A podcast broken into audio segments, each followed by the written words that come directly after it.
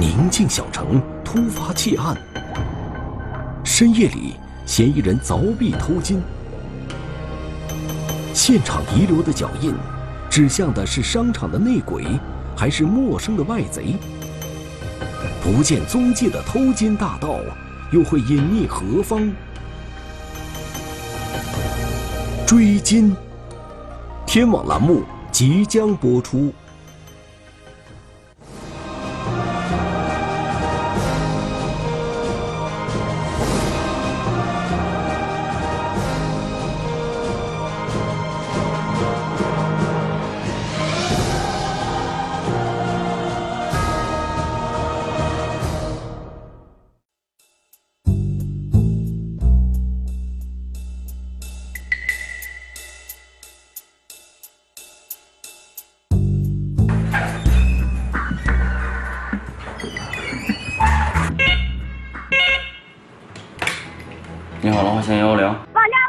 东西被盗了，有现场有破坏的痕迹吗？有有有，我家厨子都被人撬了啊先别动啊！啊！是是是，小邓工作的单位是一家金店。当他走进金店柜台时，眼前的一幕让他惊呆了。我们去巡店的时候，发现我们柜台门儿整个量都开着了，然后所有的道具都散落一地，然后柜台上面，然后就是星星点点的，还有呃几件首饰，人家所有的首饰都是不翼而飞了，就是没有了。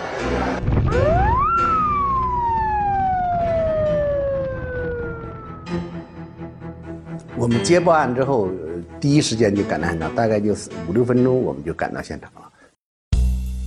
通过初步查看，案情似乎超出了民警的预料。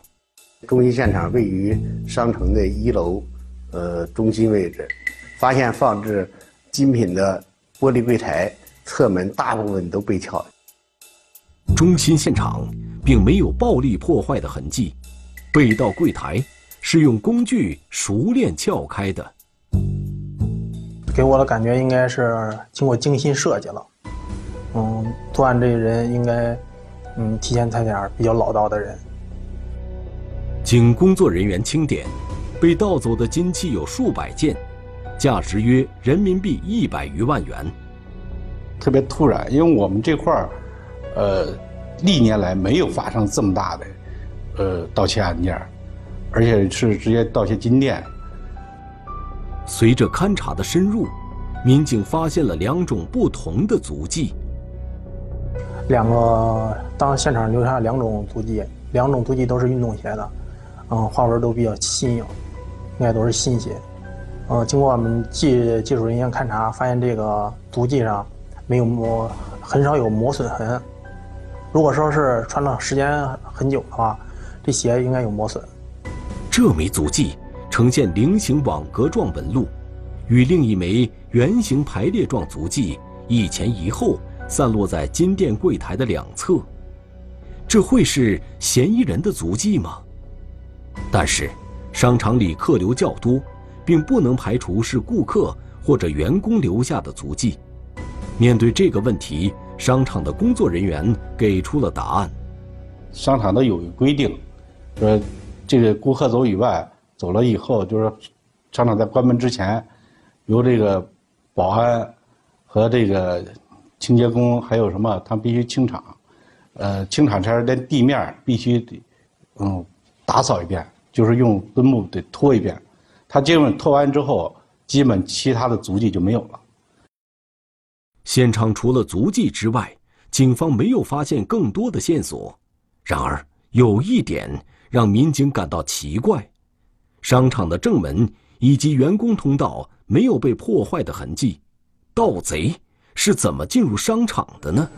啊，再找找那那面那俩楼梯看，没有是吗？我们在勘察现场的时候，另一组视频侦查组就调阅商场内部的录像。其他的没有，嗯，说监控中，两名嫌疑人分别佩戴着口罩、手套，身穿冲锋衣，没有过多的徘徊，直接来到了金店的柜台前。一个人是持撬下柜子，另一另一个人拿了一个双肩包进去，直接就装。他在里边待了将近嗯半个小时，嗯，三点三点十四分，那个当时警报，这个商场的警报被触响了，他们离开了商场。警报声让嫌疑人措手不及，慌忙沿着原路逃离现场。离开的逃跑的方向也是去到呃商场一楼的东南角处，这和我们技术人员勘查这个足迹来的方向恰巧一致。令人费解的是，商场一楼的东南角并没有可以出入的大门，那么嫌疑人为什么会逃往这个方向？我们是沿着从中心战场这个足迹，沿着足迹追踪，看他来的方向，一步步追踪到这个商场的东南角的墙角处。当民警沿着足迹一步步追踪到商场一楼东南墙角时，让所有人都没有想到的场景出现了：一个盗洞，一个只有在盗墓案件中才有的盗洞，却堂而皇之的出现在了闹市区的商场里。我当警察来的时候也是第一次经历过。通过打洞实施盗窃，这是影视剧和盗墓小说中江洋大盗们常用的手段。现实中，人来人往的商场，居然也出现了类似的盗洞，这让民警们感觉到了事态的严重。说我们当地这这些年没有发生过这么大的，而且从这作案手法来说，这胆大妄为。盗洞宽高约四十公分，洞口直接通向商场正面的外墙。当民警从现场外进行勘查时，才发现，一副悬挂在商场外墙的巨型广告幕布，恰好挡住了洞口。它这幕布呢，不是紧贴着这个墙挂的，而是有一这么呃几十公分距离，恰恰能容下一个人。看来，嫌疑人正是利用幕布做掩护，从而破墙开洞的。但是，建筑外墙一般都会非常坚固，嫌疑人又为什么能轻易得手呢？这个商场是采用主体跟二次结构的这种，嗯，结构。这个它凿凿墙那个位置是个二次结构，接那个垒墙的是个空心砖，采取外力可以凿开。如果说是主体部分，就是钢。嗯，钢筋混凝土的部位它是凿不通的。嫌疑人不但熟悉商场的建筑结构，并且从作案手段来看，也有着相当大的耐心。咱当时分析，他肯定是用短小的撬棍或者是尖锐的的铁器进行凿的，肯定不是大件的撬的凿墙工具，也不可能是用机械。这么的一个洞，选择这个位置不不方便，也得两。也得五六个小时，六七个小时这样吧。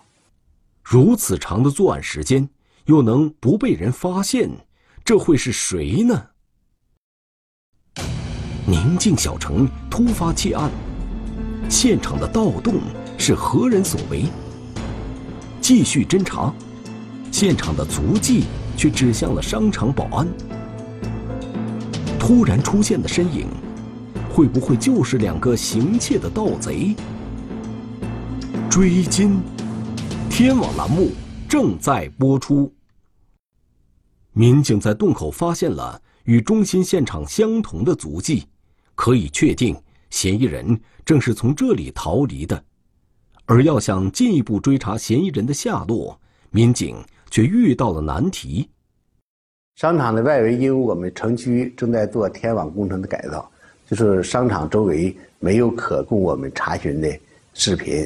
直接能看看到两个嫌疑人是如何进入商场外围的附近的。想要通过监控展开进一步的追踪，看来并不现实。但是，民警并没有放弃这一方向的努力。根据嫌疑人逃离的时间为切入点，警方分派大量警力，调阅沿街的民用监控，希望找到与案件有关的线索。我们只能利用商场周围的民用视频。比如商场周围的其他的店铺、银行，呃，临近的可以辐射到商场范围之内的，我们都进行了大量的调阅，一点点进行的呃辨别、查询和比对。在调取民用监控的同时，警方对已掌握的线索展开了细致的研判工作。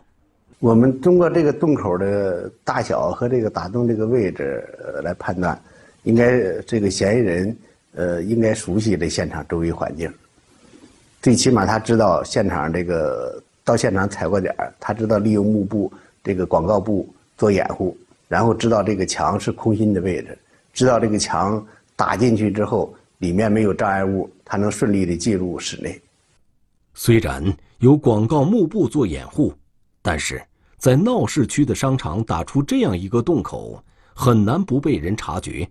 因此，民警判断，有这样的胆量并且有机会打洞的人，很有可能就是商场的内部人员，或者熟悉商场情况的人。但是，要是知道那那个时候，就是他们他们装修施工前，正好应该就有接触这种。就在这一时期。商场正在进行装修，每天都有施工的工人频繁进出。商场正在装修，有可能是务工人员所实施的，因为木工务工人员对这个墙体，他施工的时候对这墙体施工也了解这墙体结构。围绕施工人员的调查随即展开，然而调查的结果却并不理想。围绕这些人呢，我们做了外围的一个调查，在案发当晚。如如何进店，如如何最后离店？离店之后，因为他们都住集集体宿舍，互相之间能印证，呃，这些人没有再回到这个案发现场。另一方面，案发现场的足迹与工人的鞋印比对，也有着明显的区别。工人呢都是胶鞋的纹印，嗯，比较板滑的那种纹印。现场出现的是运动鞋，就是网状小格。或者是方块小格的，跟这个胶鞋的完全不一样。如果不是装修工人实施的作案，那么还有谁对商场的环境如此熟悉呢？通过我们这个调查访问呢，头一天离店之后是商场一个姓王的保安，他把这个门检查一遍，走锁闭后最后一个离开的商场。就在民警向王某了解当晚的情况时。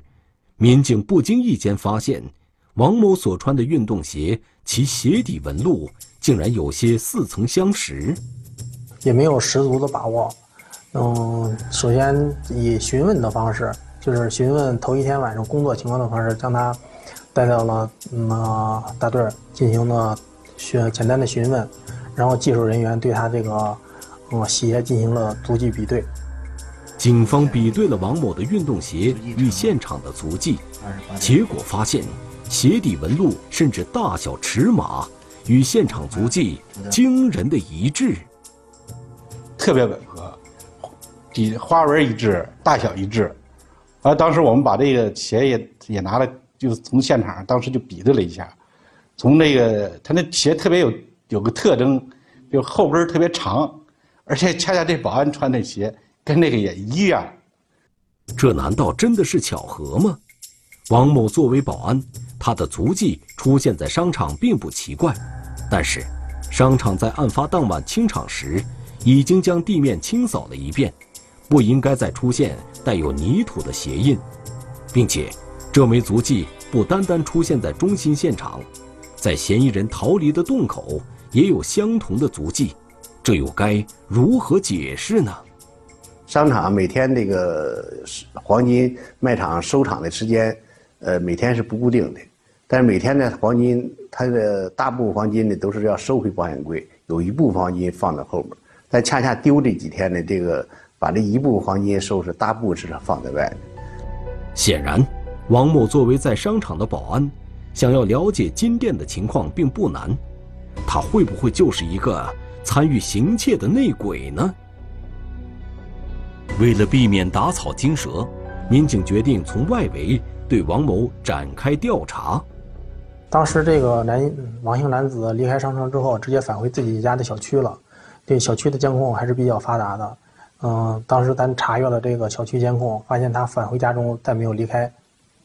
然而，这并不意味着王某没有嫌疑，他会不会另有离家的途径呢？嗯，他所居住这个小区是一个高层。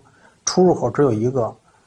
随后，民警反复查看了王某居住小区内所有出入口的监控，但始终没有发现王某当晚有外出活动的迹象。对，你说上楼也得从这走。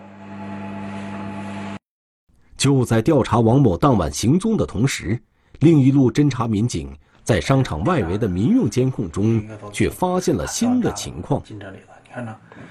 监控显示，七月二十三日凌晨三点十九分左右，距离案发商场不远处的人行道上，一前一后出现了两名男子。因为龙华县是一个呃人口比较少的一个县城，嗯，后半夜。过夜夜生活的人非常少，到后半夜以后，行人和车辆几乎就是没有。空旷的街道使得两名男子显得尤为突出，尤其走在后面的男子不时回头张望，之后又快速跟上前面的同伴，紧接着，二人又向马路对面跑去。其中一人翻越马路中间的栏杆，另一人呢明显看着拎着一个包。好像很重的东西没有翻越过去，从这个栏杆中间跨穿过去了。根据商场内部监控显示，两名嫌疑人是在凌晨三点十四分左右逃离商场的，而商场外围监控中的两名男子是在三点十九分左右出现的。从这间隔的五分钟测算，二人的行走速度符合从发案现场到达这里的距离。另外，他俩背着一个。嗯，类双肩包，在这个案发现场里也是两个人，也出现过一个双肩包，所以我们确定这两个嫌疑人应该是在案中心现场跑出这两个嫌疑人。监控中的两名嫌疑人在穿越马路后，直接进入了一条胡同中。三十多秒之后，胡同中突然开出了一辆汽车。因为这个晚上这个视频监控条件不好，通过灯光和这个尾灯看，是一辆面包车，但是什么车型和颜色，呃，咱们看不清楚。让民警感到有些不同寻常的是，面包车驶离的这条胡同是龙化县当地的小吃一条街，可是凌晨时分这里并没有店家营业，更不会出现用餐的食客。另外，商店老板一般也就打烊回家了，他没有没有居住地，所以他不会一般不会出现车辆。那么，这辆车的出现，会不会与那两名嫌疑人有关呢？呃，实施实施了大量的大额的盗窃之后，他要逃离现场，想逃离想离开，他就必须得有交通工具，走着肯定不现实。随后。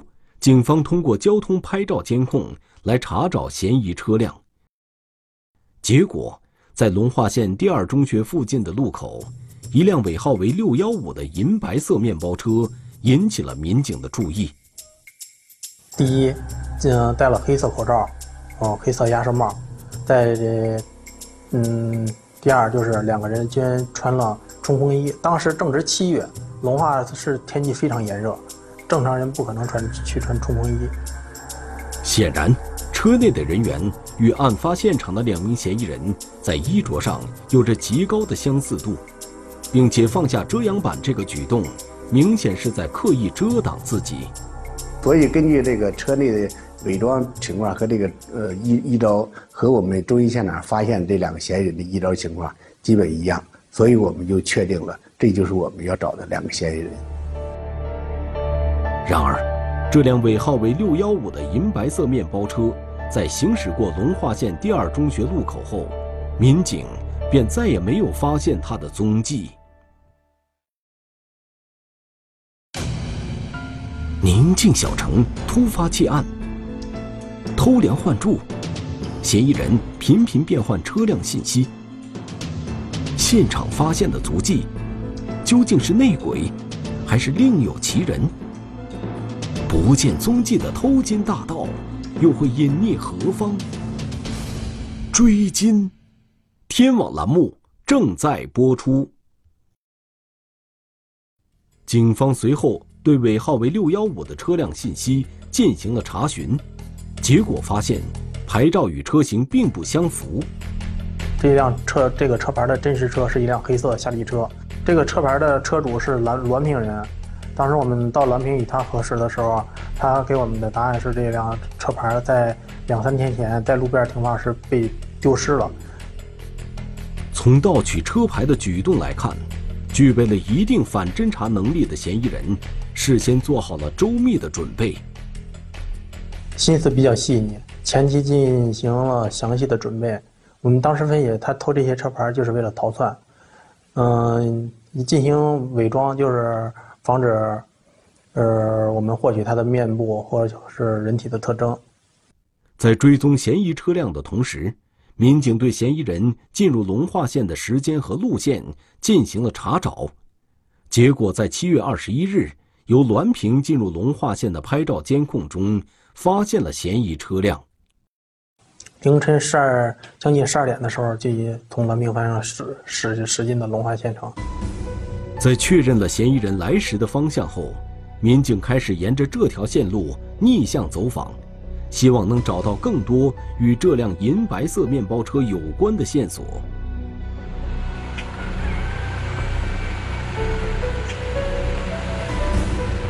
当时我们走访的时候，呃，红红旗镇的一名男子向我们返回了一条信息，他停在路边的一辆车的车牌尾号是幺八三的车牌，同时也丢失了。那么，嫌疑人会不会将盗窃得来的六幺五车牌？更换成尾号为幺八三的车牌呢？民警对龙化县各个路口以及出城方向的拍照监控进行查询，但是嫌疑车辆依旧踪迹全无。在寻找嫌疑车辆的同时，民警围绕商场保安王某的社会关系也展开了调查，了解了他的同事，呃。对他的当班情况、平时的工作表现情况进行了了解，也到他的小区对他的邻居，还有他接触的比较了解他的人进行了了解，了解他的经济情况。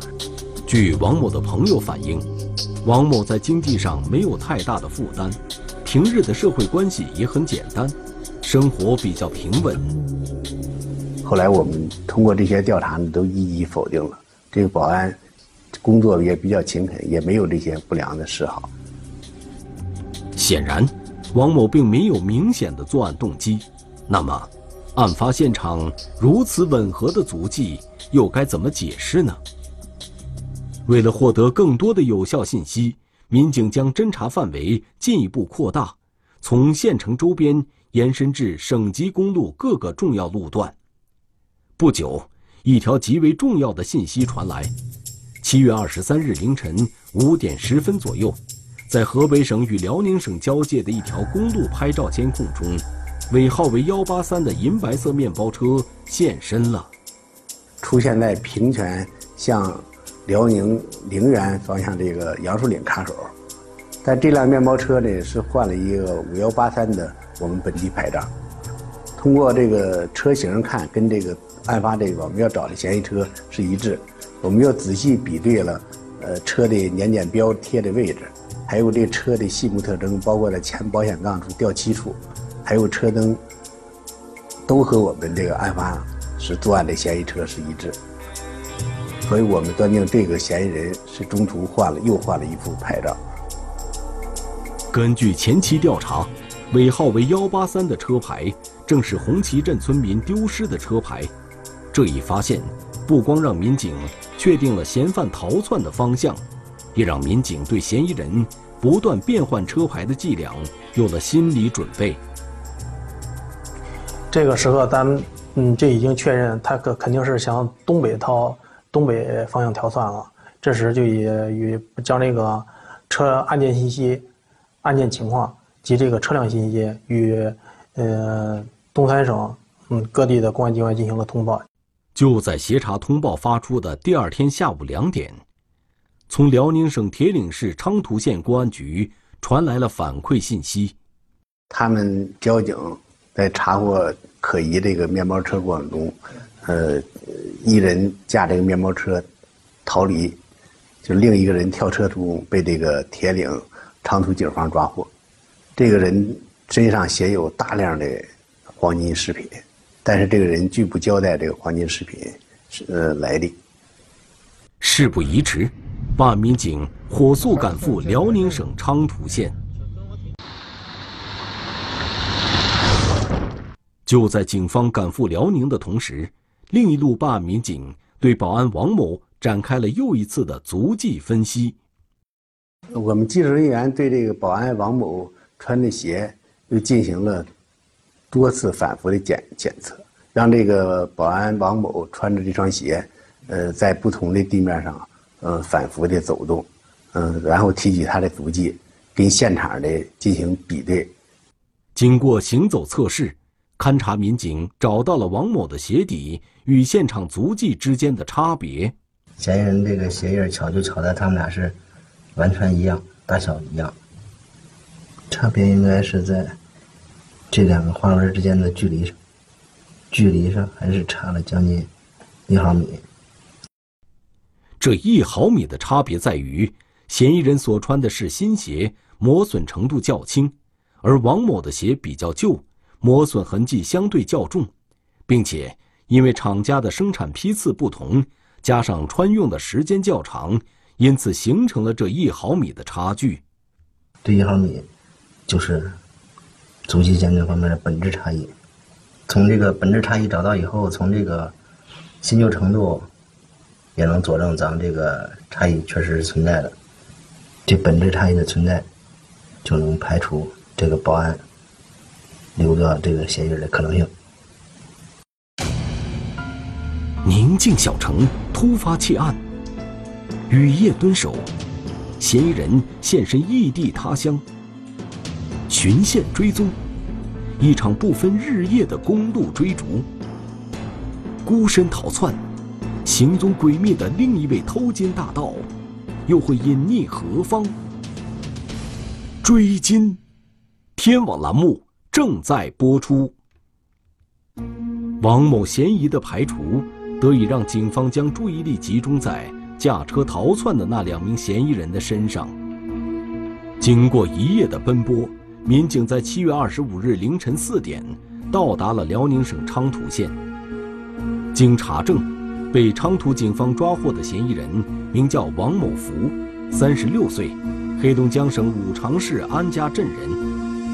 民警迅速对王某福展开讯问，因为我们是在出其不意的问他，呃，跟他对话的，直接我直接老当就告诉我们承德河北隆化的，知道找你不？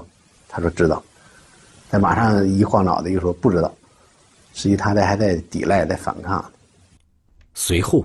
民警将现场勘查证据以及车辆追踪信息一一摆在了王某福的面前。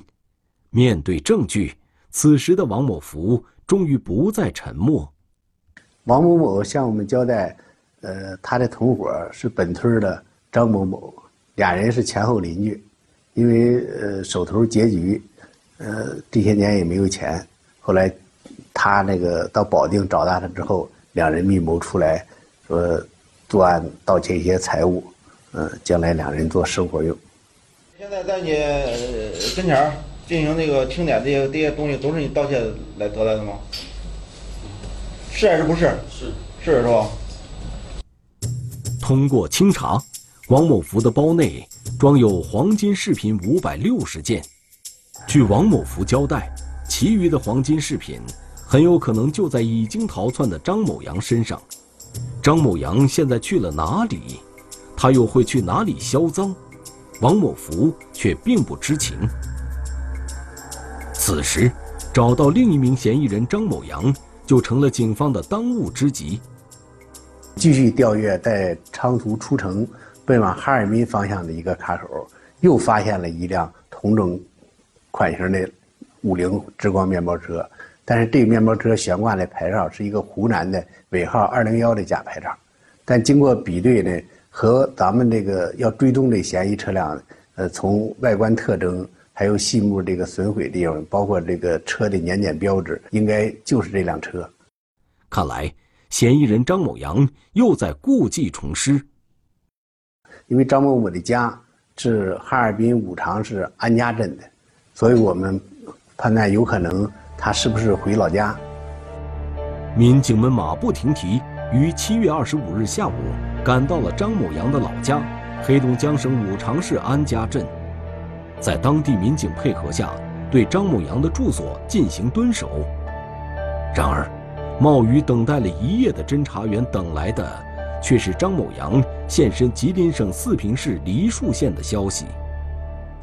呃，我们在张某某老家蹲守到第二天的八点多钟，我们另一组侦查员传来消息，在这个吉林四平市梨树县，呃，再次发现了这个张某某的行踪。当民警赶到四平市梨树县时，沿途的监控却显示，张某阳又驾车驶入了吉林市的搜登站镇。民警紧随其后。于七月二十六日夜间到达搜登站镇，地毯式的搜捕随即展开。当时我们呃下车步行搜索到凌晨二十六日凌晨十二点左右，在搜登站内，呃快要出街的一个偏僻的路边，发现了张某某这辆车辆。经过民警侦查，此时的嫌疑人张某阳正在车中睡觉。经过短暂的讨论后，民警确定了抓捕方案。你你先下去，第一时间打开车门。但为了防止张某某再次驾车逃窜，我们决定这分两两辆车，把车灯关了，悄悄地靠近他这辆车，一前一后将车辆迅速地别住。等计划准备就绪后，民警果断破窗，对张某阳实施抓捕。张某阳，三十四岁。同为黑龙江省五常市安家镇人。你这还有金子吗？兜里还有两个戒指，一直也没卖。你今天卖多少呀？没卖，一直也没卖。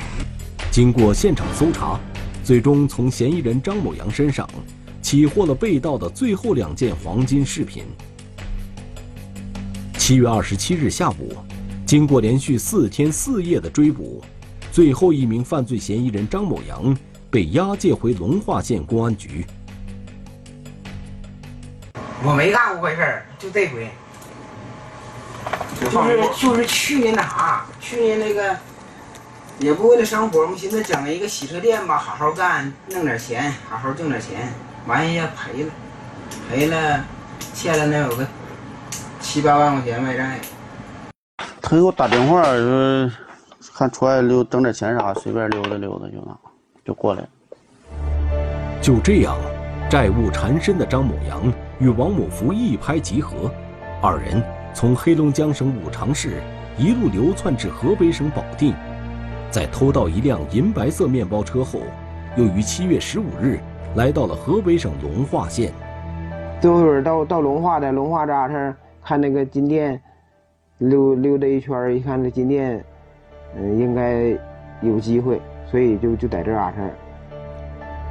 一直在寻找作案机会的张某阳，很快就发现了商场建筑结构上的薄弱环节。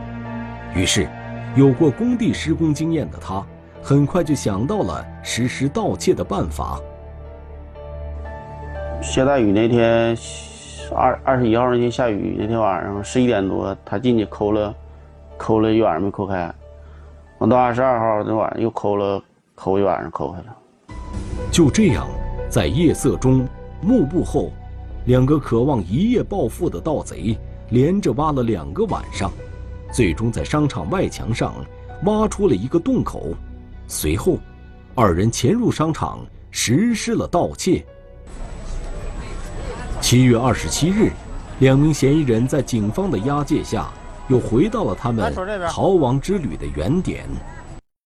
有的群众呢看到以后，哟，这么快就破了，很惊讶；有的群众呢，居然还不知道龙化金店什么时候被盗了。要我就说呀，这个案子的侦破就像一块巨石，掉到水潭里，还没等引起浪花的时候，就趋于平静。